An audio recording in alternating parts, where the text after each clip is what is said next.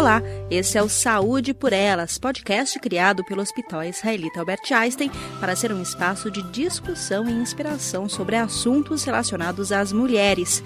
Eu sou Milena Andrade e a convidada deste episódio é uma pesquisadora com a pandemia do novo coronavírus e a busca por tratamento e vacina, a atenção do mundo inteiro se voltou para a pesquisa. E você sabia que a presença das mulheres neste campo de trabalho vem crescendo? Para ter uma ideia, 72% dos artigos científicos publicados no Brasil nos últimos anos foram de autoria feminina, segundo o levantamento da Organização dos Estados Ibero-Americanos. Nossa convidada é a doutora Érica Rangel, que está à frente do Núcleo de Inteligência Einstein, criado pelo Hospital Israelita Albert Einstein e pelo Instituto Israelita de Ensino e Pesquisa Albert Einstein para analisar estudos e divulgar conhecimento científico gerado no mundo inteiro sobre o novo coronavírus. A doutora Érica é também médica nefrologista e docente. Começou a se interessar e a fazer pesquisa científica na graduação de medicina e continuou com mestrado, doutorado e pós-doutorado.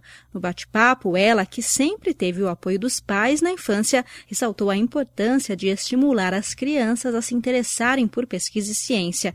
Ela também falou sobre sua carreira sobre equidade de gênero na área de pesquisa e sobre as perspectivas da ciência em relação à doença Covid-19. Confira. Olá, doutora Érica, tudo bem? Tudo bem, Milena, tudo jóia.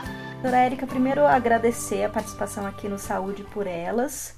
E você é médica nefrologista e pesquisadora. Conta um pouco como que é a sua atuação na área de pesquisa hoje em dia. É, eu é, tenho basicamente a, a, linha de pesquisa baseada em diabetes, né, modelos pré-clínicos e estratégias terapêuticas para evitar a progressão da doença renal diabética. Tenho atuação também na parte clínica, principalmente na área de transplante de rim é, e pâncreas-rim. E recentemente, com o início da pandemia pela Covid-19, eu passei a ter uma atuação além da parte assistencial e da parte de pesquisa de bancada e pesquisa clínica, também na, no estabelecimento né, do núcleo de inteligência Einstein, que está ligado à diretoria de pesquisa, que foi criado com a finalidade de fornecer né, informações científicas né, com clareza e também de forma confiável no momento crítico que a gente vive no qual o excesso de informações, as informações que não são confiáveis, passaram a ser bastante frequentes na nossa realidade. O, o núcleo de inteligência Einstein, né, ele foi uma é, fundado no final de, de março desse ano, foi uma força-tarefa é, que mobilizou é, inicialmente mais de 50 profissionais do Einstein, que incluiu alunos de iniciação científica, alunos de mestrado, doutorado, docentes do programa de pós-graduação estricto senso do IEP, jovens pesquisadores, médicos do corpo clínico e também equipe multiprofissional é, do Einstein, profissionais do Núcleo de Apoio ao Pesquisador, o NAP, e do Sistema Einstein Integrado de Biblioteca. E dessa forma nós definimos quatro pilares importantes né, para a divulgação do, do conteúdo científico nesse momento tão crítico da pandemia. É, inicialmente, é, o primeiro pilar foi baseado na atualização semanal do, de artigos científicos relevantes em todas as especialidades médicas, mas também a gente incluiu estudos pré-clínicos, porque a pesquisa, é, para ela chegar a, ao ser humano, muitas vezes ela é baseada em estudos in vitro, em estudos é, em animais de pequeno e grande porte. Então, nós selecionamos essas informações é, a partir de é, de revistas é, conhecidas é, cientificamente, a partir de estudos que tinham é, relevância a partir do seu desenho, do número de é, pacientes incluídos, a robustez do, dos métodos científicos que foram utilizados para chegar àquelas conclusões e também uma aplicabilidade clínica imediata nessa fase que a gente está vivendo. Então esses resumos eles foram é, produzidos por essa equipe toda de profissionais. É, nós incluímos também nesse resumo local onde foi feito o estudo um link para a pessoa acessar o estudo na íntegra, caso é, houvesse interesse. nós colocamos a pergunta principal do estudo e a descrição dos principais achados, a sua aplicabilidade na prática profissional e chamamos atenção também para as limitações metodológicas é, dos estudos. No segundo pilar, então, do núcleo de inteligência Einstein, é, nós desenvolvemos de forma inédita né, a descrição dos artigos clínicos e pré-clínicos de maneira objetiva e no formato infográfico.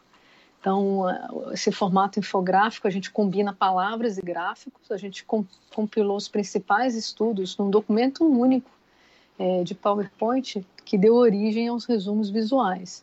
Então, a, a, finalidade desses resumos visuais, nesse momento que a gente vive de tanta informação, né, uma necessidade da gente assimilar essas informações de maneira crítica, foi juntar então essas informações de modo que o profissional da saúde, também o público leigo, pudesse de uma maneira objetiva e rápida é, adquirir aquela informação de, de, uma forma crítica e de uma maneira também clara e confiável.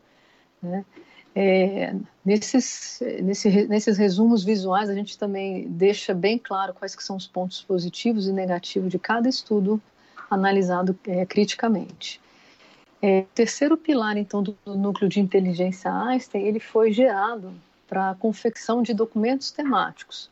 Então, a ideia é, desse terceiro pilar foi a gente agregar de forma rápida e crítica os principais achados de artigos científicos sobre determinados tópicos, a fim de que pudessem ser gerados protocolos e diretrizes institucionais pelo Einstein, né, pela alta liderança do Einstein. Então, dessa forma, a gente compilou vários resumos contendo é, aspectos científicos de vários artigos, por exemplo, sobre a dinâmica da carga viral do SARS-CoV-2, da produção de IgM IgG, que está em bastante debate atualmente na, na literatura e também na, na mídia, né? a validação dos métodos, métodos diagnósticos, né? É, alguns aspectos críticos né, de, de transmissão é, do SARS-CoV-2, como intubação, extubação, broncoscopia, endoscopia, alguns aspectos de ventilação mecânica, né, achados da tomografia é, pulmonar e sua correlação com os achados clínicos, a segurança do profissional de saúde e novas terapias é, emergentes, né, como o uso de plasma é, obtido de indivíduos convalescentes, é, alguns aspectos também sobre saúde mental e vários testes, é, tanto pré-clínicos quanto clínicos né, com, com os diversos antivirais em curso. Então, atualmente, a gente tem mais de 25 mil artigos publicados sobre a Covid. É isso mesmo, né? Acho que nunca se produziu tanto artigo em tão pouco tempo sobre um determinado tópico. E nós uh, fizemos uma triagem desses mais de 25 mil artigos para gerar todas essas, essas informações que estão disponíveis no núcleo de inteligência Einstein. E como quarto pilar, a gente tem a, a inclusão de trabalhos científicos por profissionais da saúde, né, do Einstein, e também de pesquisadores a partir de, de resultados de pesquisas, tanto pré-clínicas quanto clínicas, que têm sido desenvolvidas na instituição. E doutora, nesse momento de pandemia, há muita expectativa em relação a, a acharem um tratamento, uma vacina. Quais são as perspectivas em relação a isso? Bom, em, em relação aos medicamentos, é, vários ensaios pré-clínicos e clínicos foram feitos com, várias medicações ou combinação de medicações e a gente ainda não tem disponível um tratamento, seja uma única medicação ou uma associação de medicações que seja completamente eficaz para reduzir a progressão da Covid-19. Nós temos algumas medicações que parecem ter um, um efeito benéfico em termos de acelerar a recuperação. Uma delas seria um antiviral Remdesivir, né, que ajuda na recuperação do paciente, mas não teve impacto na mortalidade desses pacientes. É né, uma medicação que não está disponível no Brasil, mas até o momento a gente não tem ainda uma terapia baseada em drogas, né, em medicamentos que seja eficaz. É, o uso de plasma de indivíduos convalescentes, que contém vários anticorpos que podem neutralizar os vírus, é, também tem sido uma terapia bastante é, eficaz, mas existe uma falta de estudos é, que tenham robustez para a gente é, definir se essa medicação é definitiva ou esse tratamento é definitivo ou não. Nós teríamos que ter tempo de fazer estudos randomizados, controlados com um grupo placebo, né, duplo cego. É, a maior parte dos estudos que a gente tem analisado são estudos retrospectivos, então várias variáveis confundidoras podem ter sido é, incluídas no estudo e isso acaba comprometendo as nossas conclusões. Em relação à vacina, é impressionante como foi rápido né, o desenvolvimento de estudos pré-clínicos. Então, a transição da bancada para o paciente aconteceu em tempo recorde durante a pandemia da Covid-19. Então, já tem vários estudos que estarão testando né, a, a vacina com vírus é, RNA ou contendo a proteína do vírus, DNA, né, que estão em curso no Brasil e também no mundo. A pesquisa com a vacina ela avançou em passos largos, mas a gente ainda precisa de tempo para saber se essas vacinas, embora elas sejam seguras, se elas são eficazes né, em, várias populações e por quanto tempo elas garantem também a imunidade. Isso tudo leva tempo mas eu acho que sem sombra de dúvida a união né, de vários pesquisadores, não só no Brasil, mas também de vários pesquisadores ao redor do mundo, com um objetivo em comum, tem permitido que esses avanços eles se, ocorram de maneira mais, mais rápida do que a gente observava no passado. Doutora, falando agora um pouco da sua carreira, você é médica, nefrologista e pesquisadora. É, você, como médica, ainda, ainda dá atendimento assistencial ou hoje em dia se dedica à pesquisa? Então, uh, no início da carreira, assim que a gente termina a residência, né, já tem 20 anos que eu terminei a residência, minha atividade era eminentemente assistencial. Depois eu fiz o mestrado, fiz o doutorado na parte assistencial também. E a grande mudança na minha carreira, quando eu fui em 2009 para o pós-doutorado, eu morei cinco anos nos Estados Unidos. E a, o meu pós-doutorado ele foi basicamente na investigação de células-tronco para retardar a progressão de doenças renais. Então, é, eu optei né, por conciliar a minha parte assistencial com a parte de pesquisa, com a finalidade de buscar formas alternativas, não só para a gente tratar a doença, mas para a gente poder também prevenir a doença e, mais do que a prevenção, talvez retardar a progressão né, da, das doenças renais, que é a minha área de atuação, e principalmente a doença renal diabética. Então, eu hoje tenho mais atividade na área de pesquisa, também na, na parte de ensino, né? Eu, eu sou docente da pós-graduação em estrito senso do Einstein, mas sou professora nefrologista, também professora adjunta na, na Unifesp, na Escola Paulista de Medicina. Então, hoje eu tenho realmente uma atividade maior na parte de pesquisa e ensino e uma parte mais reduzida na parte assistencial. Mas essas áreas elas caminham muito, muito juntas.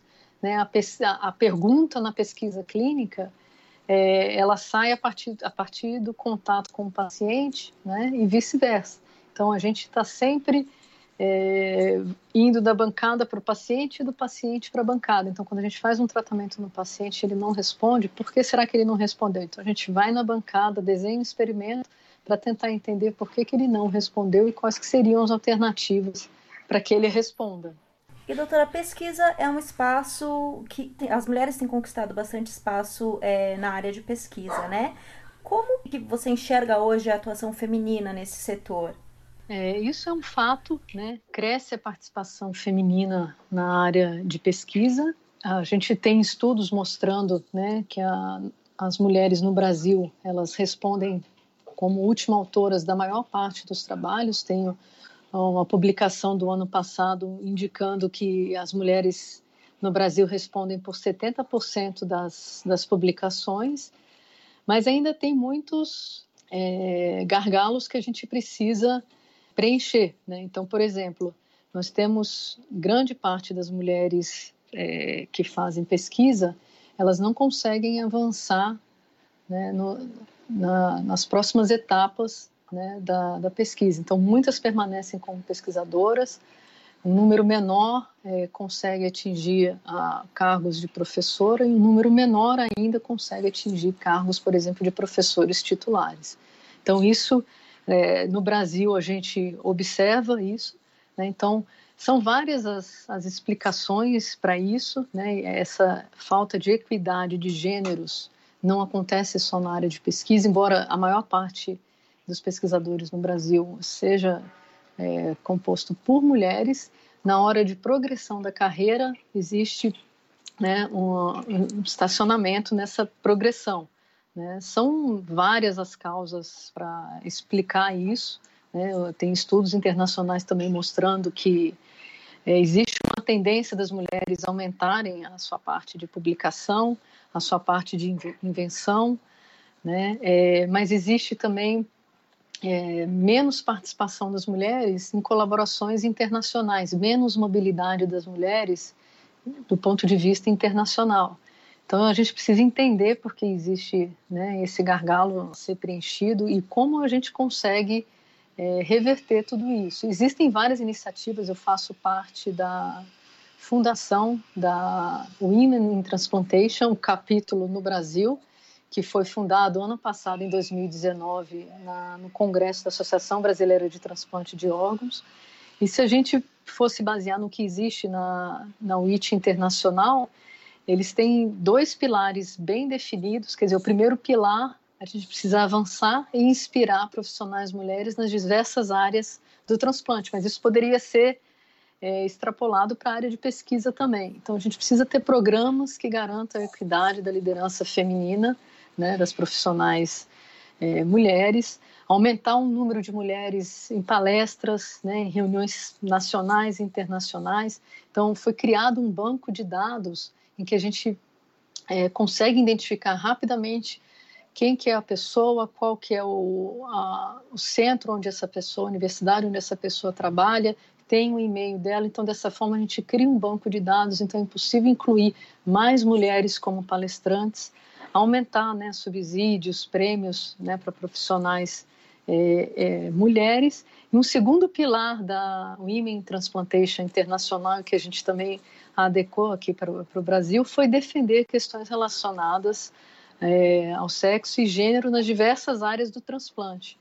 Então, é, a gente tem que criar programas em que outras mulheres sejam inspiradoras, né? a gente precisa ter um plano de carreira é, definido de modo que nem a, a, gravidez, nem as ausências por conta de filhos sejam um empecilho para as mulheres é, progredirem na sua carreira. Então, ter programas de mentoria, né, de coaching, né, ter mulheres que sirvam de modelo é, é fundamental para que a gente avance realmente na, na carreira como pesquisadora. Mas isso é, é universal, não é só na área de pesquisa, não é só na área médica, em todas as áreas a gente observa essa falta de, de equidade.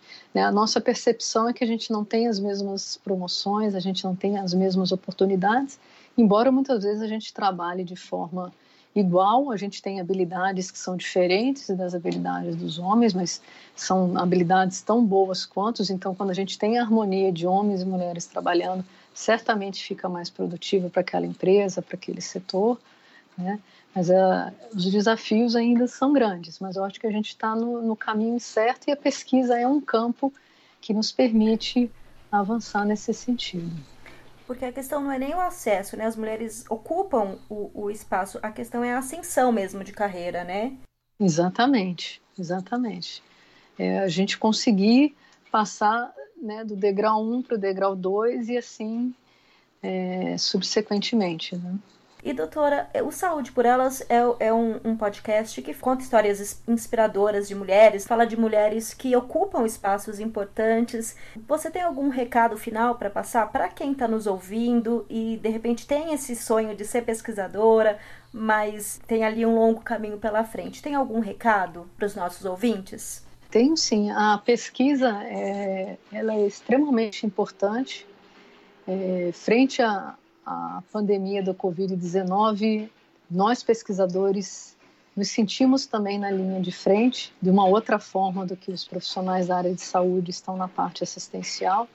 Então, a pesquisa ela tem um papel importantíssimo, né, para que a gente estabeleça desde a parte pré-clínica até clínica a melhor forma da gente tratar né, os nossos pacientes e que eles tenham qualidade de vida e menos complicações associadas às suas doenças.